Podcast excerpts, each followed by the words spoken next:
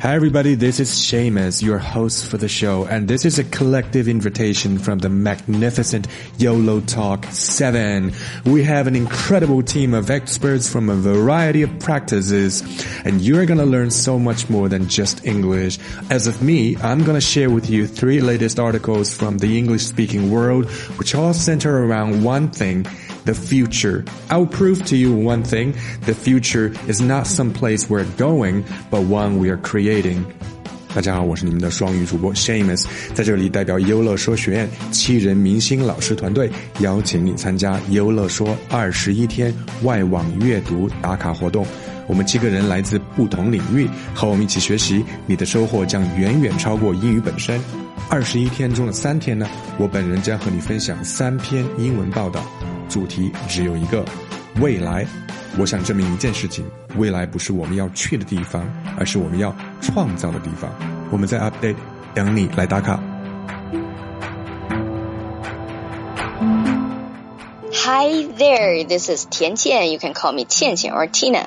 I'm a big English lover and very much interested in psychology and public speaking skills. During the course, I would like to share with you articles from Science Daily, a high-end website that feeds us research progresses in various fields. Let's find out in person how powerful English could be and to experience to what extent these English passages could actually change our life and way of thinking. I'm waiting for you to get on board. As an advance notice, the first passage I'm gonna walk you through is about why we should have a romantic partner. 大家好，我是甜甜，大家可以叫我倩倩或者 Tina 老师。我是一个英语爱好者，英语和心理学是我每天生活的主要内容。通过咱们的这个课程，我会跟大家分享 Science Daily 网站上心理学相关的前沿科技文章，在具体的语篇当中带大家一起领略英语的美和力量。并邀请大家一起感受一下英语到底可以如何改变我们的生活和思维方式。在这里呢，也给大家剧透一下，我给大家讲的第一篇文章，尤其是妹子们要注意喽，我会从科学的角度跟你讲为什么你需要一个男朋友。我在 update 等你来。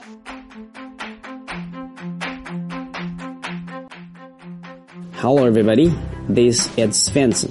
I am a typical nerd known for being boring and crazy about cyberspace. Throughout my career, I have devoted myself in the kingdom of ones and zeros. I'd like to share a few articles shedding light on the latest trends in information technology.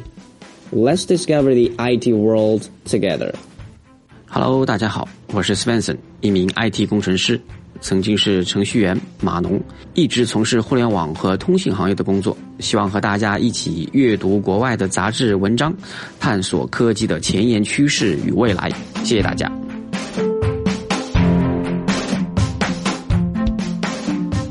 Hey guys, I'm Kenzie. Call me Kenzie or Nicole Kidman. Just kidding. I love her. I'm 25. I'm a Libra, not a typical one. I'm a huge fan of Harry Potter. It's so nice to finally meet you here. During the course, I would show you the hottest movies, the hottest stars, the hottest news. We love movie because in that world, we're different.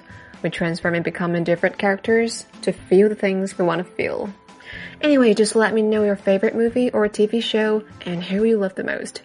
Hmm, can't wait to talk to you. 你们好，我是 Kenzie，一个不太典型的天秤座，一个哈利波特死忠粉，非常开心，终于和你们见面了。 在课程中，我会跟你们分享最热的电影和相关资讯。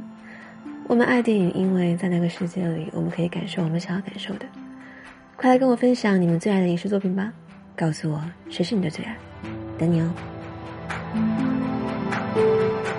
Hi, hello, I'm Kevin.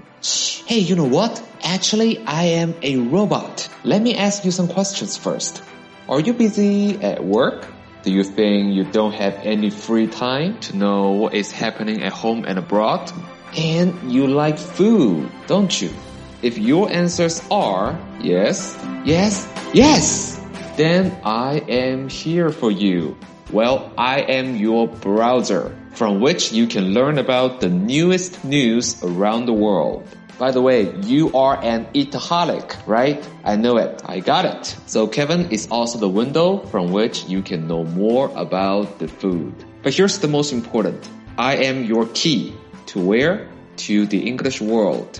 Apart from the news and food, you can also learn more authentic English. Okay? I cannot wait to see you. What are you still waiting for?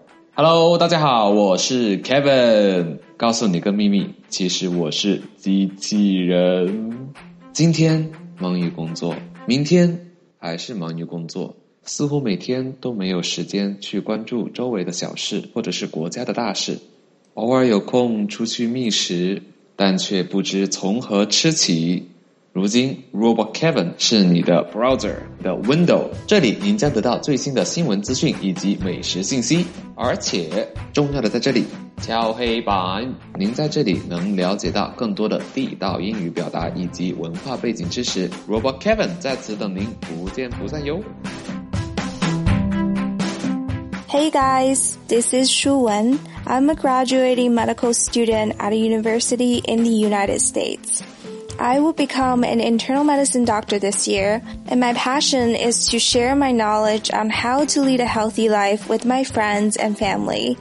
And that includes you. So follow my lead and let's read articles about healthy living. 大家好，我是舒文，我是一名在美国医学院就读的医学生，今年就要毕业成为内科医生了。除了治病救人之外，我也喜欢和我的家人朋友们分享健康知识。 那就跟着我一起读一些关于健康的英语科普文章吧。